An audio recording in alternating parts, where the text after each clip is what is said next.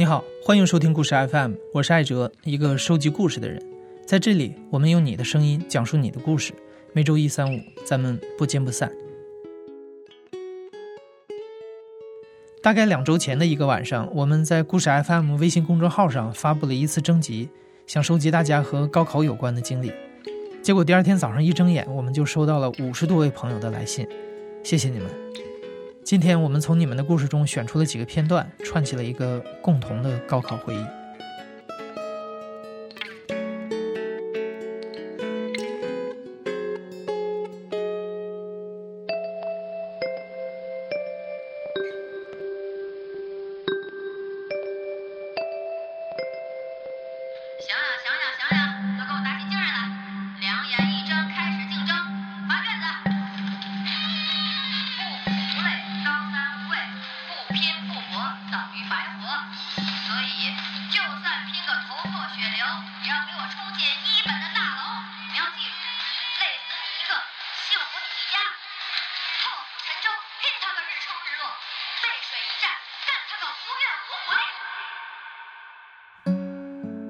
提到高考，我们经常听到用“千军万马过独木桥”这样的说法来形容高考的惨烈，但是这个说法把所有的学生都简化成了毫无个性的集体，而忽略了，即便是面对一个统一的考试，每个参加高考的人其实都面临着不同的困境和憧憬。今天，让我们来听一听那些更有人性的高考故事。其实高三的时候，我跟我爸妈的关系不是十分亲密，一年到头都说不了几句话，摩擦很少的，因为我们 说话的时间都少，更何况是摩擦呢？关系太不亲密了，太陌生了，感觉。那时候我是在重点班，但是是重点班里面。倒数后十名的那几个人，每次考试都提心吊胆的，因为我们有一个规矩，就是每次大考有年级排名的时候，在重点班里面考到全年级超过两百名的，连续两次就要被踢出重点班。然后我那时候就特别害怕，因为我经常在一百九十几名、一百八十几名这样子徘徊，然后一不小心就会出两百名。就是觉得被踢出重点班就很惨，就就很羞耻啊，也不知道怎么面对爸妈，所以那时候压力还蛮大的，然后就一直积压着，然后等到了某一天高三的时候，有一次跟我爸吵架了，我不知道为了什么事情吵了，我都忘了，我说了很难听的话，最后搞到不欢而散嘛，然后我就回学校了。我那时候是很少跟我爸沟通的，就也不会说主动找他道歉啊，嗯，然后一般都是跟我妈妈说话嘛。那时候我就想着，嗯，要不要跟我妈讲呢？因为就讲一下我心里的感受，我就是跟他说一下我的压力，然后就写了很长的一条短信，里面就提到说，嗯，自己其实。呃，压力也很大，然后也认识到自己不应该这么跟我爸说话，然后但是也说了，希望家里人能体谅我的压力啊什么的。嗯，那时候发完那条短信呢，就会忍不住哗啦就哭了，觉得自己释放了很多压力，就是哭着入睡这样子。最后就是我妈收到了短信，也回复我了，也是很正常的，就是说什么啊，女儿不要担心啊之类的那些话，正常发挥就好啦之类的。虽然我最后不知道我妈有没有跟我爸给我爸看，有没有告诉我爸什么的，但是这些话我说出去了，确实会舒服一点。后来是因为这件事情吧，我就觉得啊。其实家里人还是挺包容自己的，无论自己说了多么难听的话，做了很过分的事情，但是，嗯，他们最后还是会支持自己的。就虽然我爸也没有表态啊或什么样的，但是我觉得他心里也默认了，就是原谅了我的错。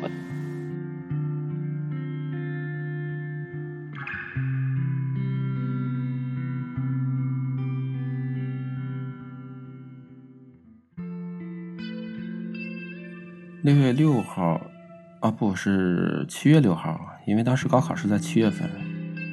我确实没想到这个女生直接朝我跑过来，然后狠狠的给了我一巴掌。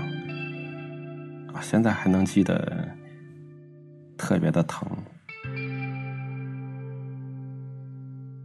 高考前三天的时候，是一个同宿舍的一个室友。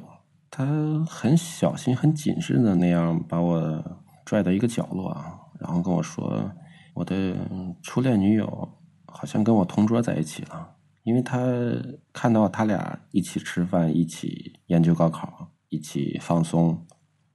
当时大脑是一片空白的啊，因为没经历过这种事儿，感情这种事儿，所以就觉得完全接受不了，不知道自己该怎么办。”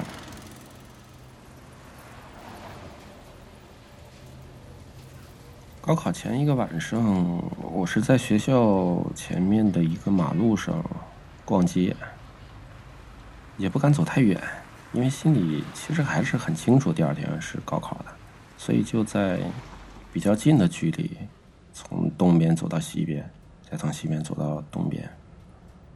这个女生当时是和几个朋友他们在一起，然后她扭头的时候，她看到我了。我们平时的关系。怎么说呢？我是比较害羞内向的，但是跟他之间还是算比较熟的，也经常说话，也经常开玩笑。他平常的时候就总是扎一个马尾辫，走路是一跳一跳那种，就是很有青春活力的那种。当天也是一样的，扎个马尾辫，然后穿个牛仔裤，穿一个应该是一个白色的衬衣吧。他跑到我跟前说的第一句话是：“你在干什么？”然后我没回答，他又说：“他说你第二天是高考，你不知道吗？”我说：“我知道。”然后他就用了很大力气，啪的一下给了我一个耳光。这一下吓了我一跳啊，因为当时我也我也没反应过来。然后就觉得啊，脸上像火烧一样。然后接着他就哭了，然后他说：“你不要放弃，你一定会考上一个一本。”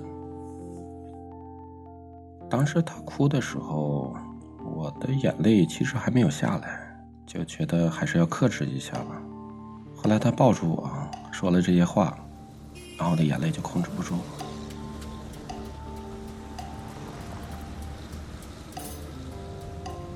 因为当时时间也比较晚了，我也知道第二天还是要高考的，然后就劝他回家，早点回家。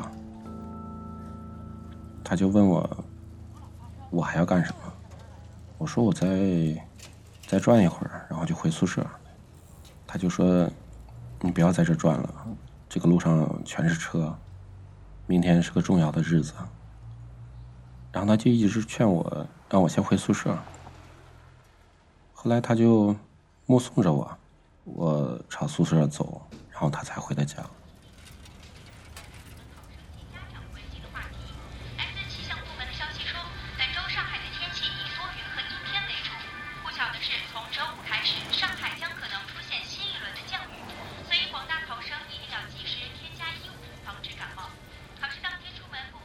嗯，六月七号高考第一天，凌晨十二点，呃，外面下起了小雨。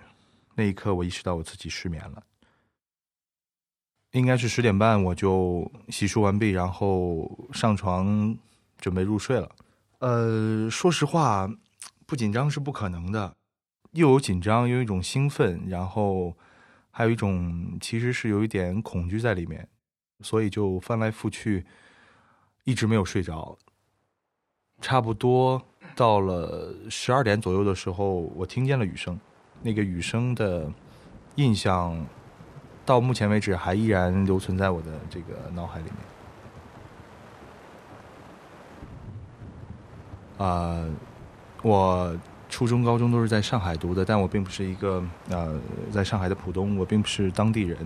父母把我送到上海，也是因为很大的一个考量原因是，希望让我能接触到更好的教育吧。在上海是将近五年的时间啊，我父母对我付出了很多，包括我妈曾经把她的工作暂时放到一边，专心的就是陪读了我两年，所以。最后，在高考的那个阶段，说实话，我的心里除了有自己的对于未来的追求的话，更多的还是其实是对父母的这样一种希望能考出一个好成绩来回报他们的付出吧。这种压力是一直在我心里的。还有一点是我个人的这个状态，就是说，嗯，我的高中是当地还算是非常不错的一所高中。但是到高三的时候，我的学习成绩实际上比我之前刚入学，包括高三之前的成绩都是有所下滑的。呃，从骨子里我是一个挺要强的人，但是因为一直成绩就没有太大起色，到后面就有点懈怠了吧。呃，其实当时还有一个，当时上海的。这个户籍政策出现了一些变动，也就是说，其实，在高考之前的两个月，我都不能确定我当时是否能在上海参加高考。最后呢，算是幸运的，也就是说，引进人才的子女未满十八岁之前是可以在上海参加高考的，过了十八岁之后就不能参加高考了。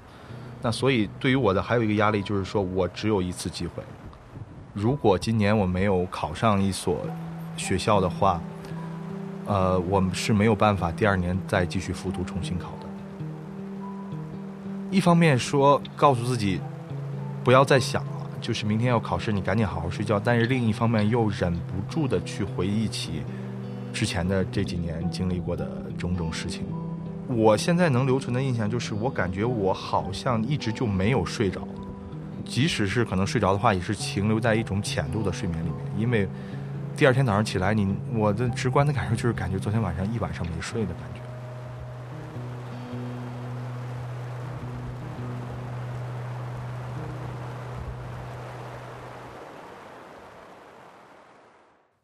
应该是不到七点吧。起来之后洗脸刷牙，然后母亲已经给我准备好了早饭，然后吃完早饭以后，七点半左右，我父亲陪我出的门。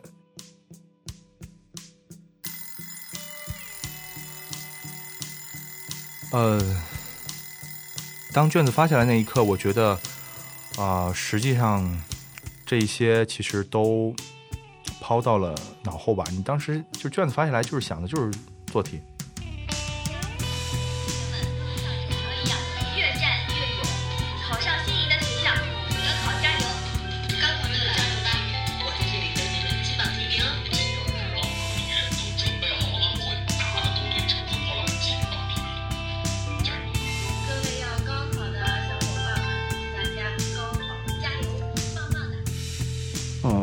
六月八号是我第二次高考的第二天。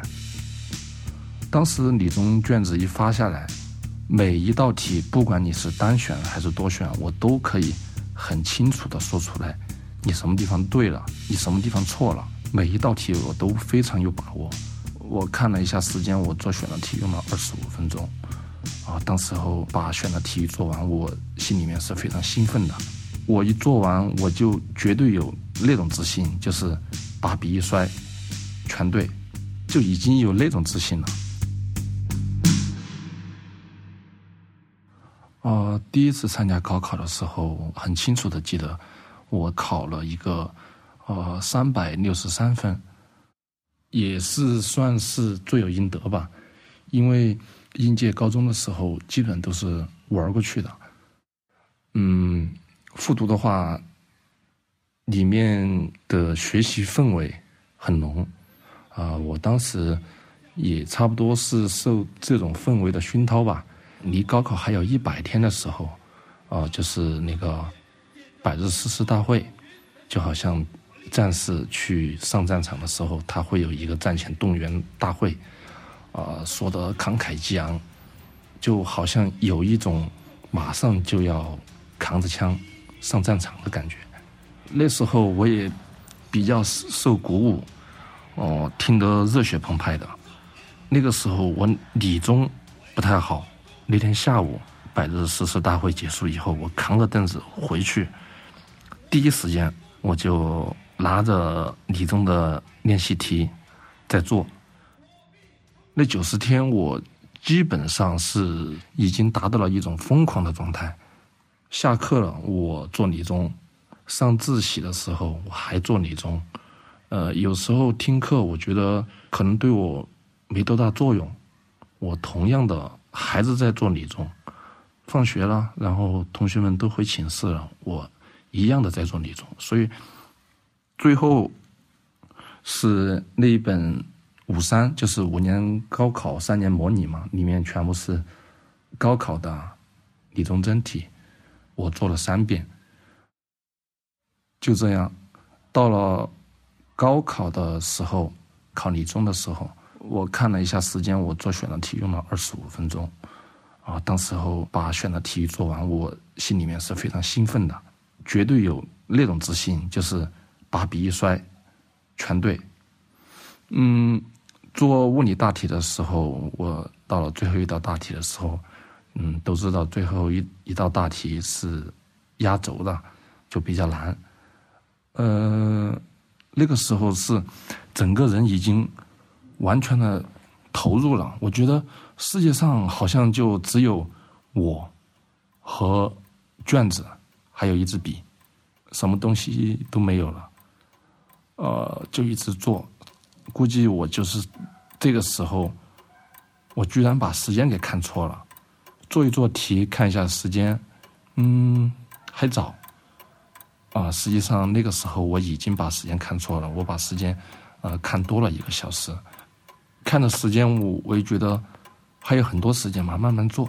那道大题我这么算，我觉得没对，然后我又重来，我又那么算，那么算，我觉得又没对，又重来，就这么反反复复的。等我把物理大题全部做完的时候，我开始做化学大题。第一道化学大题刚刚做完，广播提示：现在离考试结束还有十五分钟。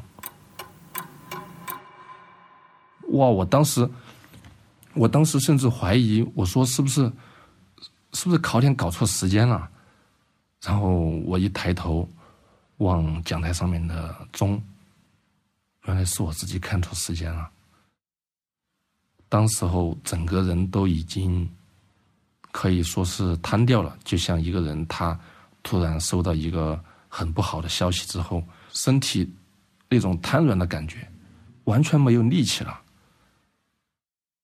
就那么起码发呆发了有一分钟吧，我觉得还是不能放弃，再怎么着把后面的不管有多差，也把后面的题也一起完成了吧。后面的十多分钟就一直在看那种可以一眼就可以写出答案的，一一直在写，因为后面还有很多的化学大题，还有生物大题，我一个都没动。所以我把那些不需要怎么思考、不需要怎么计算的空，能填的都填上，不能填的蒙。最后十多分钟，也就这么就过来了。当时考完以后，整个人是崩溃的那种状态。呃，我觉得，我觉得这就是。可能这就是命吧，呃，注定我考不上一个好学校。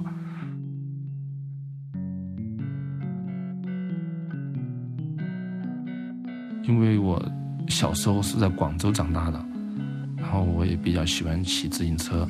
我在成都嘛，所以第二次高考结束，我就骑着我的自行车，我一个人，呃，算是比较疯狂了。我我一个人骑着自行车。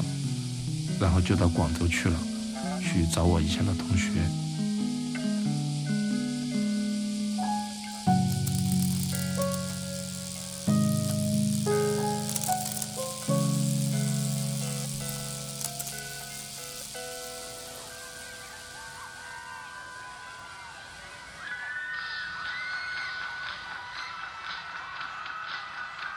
六月二十三号是高考查成绩的日子，那天我在看大爱音乐节。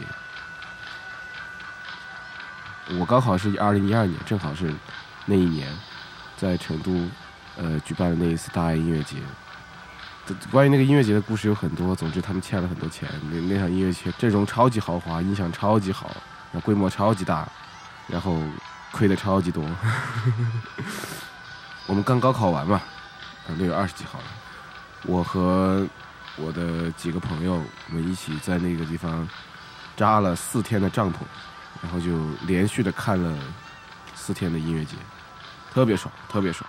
基本上国内的摇滚圈的牛逼的乐队都来了，然后那个流行舞台最大的那个舞台，什么范晓萱啊、罗大佑啊、张震岳啊，什么就是能演现场的大咖都来了，特别难忘的一个音乐节。我记得六月二十三号的那天晚上，我们是刚刚看完了一场特别嗨的演出，我具体忘了是谁了，好像是山羊皮吧。我们几个看演出是属于那种特别疯的，你知道那种露天的音乐节吗？就分为两种人，一种人是站得远远的，然后看着那个舞台，比较小清新的那种；然后还有一种是冲到最前面去，然后各种跟着跳啊，各种造。然后我们就是属于那种。当时就是夏天又特别热，我们看完了出来，全身就包括内裤都吃完了。就是我我非常确定，我们四一二三四，我们四个人。绝对是从头到脚的内裤都湿完了，就是也也不知道是那个旁边的歌迷洒的水啊，还是我们的汗，反正是各种，然后还有酒什么之类的。然后我们当时也都喝了酒啊，特别兴奋，然后醉醺醺的，四个人，音乐节散场了，走在那个回营地的那个路上嘛特别嗨，特别嗨，真的特别嗨。然后我们四个也非常高兴，就走在路上，就突然。一个人的手机响了，然后紧接着第二个人手机也响，就是间隔可能就不超过两秒钟，十秒钟之后，我们所有人的手机都响了。那天是高考查成绩的日子，不是发来的短信，是爸妈给我们打的电话，因为他们已经帮我们查好了。每个人都是因为全身湿透了嘛，每个人都是光着膀子，然后把那个 T 恤搭在肩上，然后从兜里摸出了手机，就开始讲电话。那个那个电话有一个朋友电话打的时间特别短，有一个朋友打的电话时间特别长，然后还有一个哥们儿他那个考的他不算好，然后但是他好像也是意料之中，就哎没事没事，哎我们喝酒，我可能是那里面就相对最淡定的，因为我高考之前那个考了那个自主招生嘛。签了那个协议的，就是高考对我来讲压力没有他们那么大。就在那之前，我我知道高考它是会决定你去哪个地方上大学嘛，然后你会读什么样的专业，就在这个概念上我是很清楚的。就当真的那一刻，就大家在在接电话，一下子高考除了一场考试之外，其他的意义，我所要面临的事情就一下子扑面而来，就在那个大家的反应里面。我意识到，虽然高中有种种的压力也好，各种各样的问题也好，但是他总归是你，他你总归是无忧无虑的。但是他那个时候就在那一刻，我觉得他结束了，大家可能都有各自的路要走了。就我们之前看演出都特别投入嘛，然后也没有注意到园区里面的什么其他的事情。那天晚上是。最后一天吧，应该是，其实就已经可以看得出来，那个园区里面的各种各样的工作人员就已经开始有点惴惴不安了。后来我们知道啊，就是因为那个，包括连保安和卖水的，最后的工资都没结清楚，因为他们实在是没有钱，票房亏损的很严重，各种各样的问题，就总之就是秩序开始变得混乱了嘛。然后天上开始下起小雨了，整个一个就是。就类似于一场狂欢，到了尾声的感觉。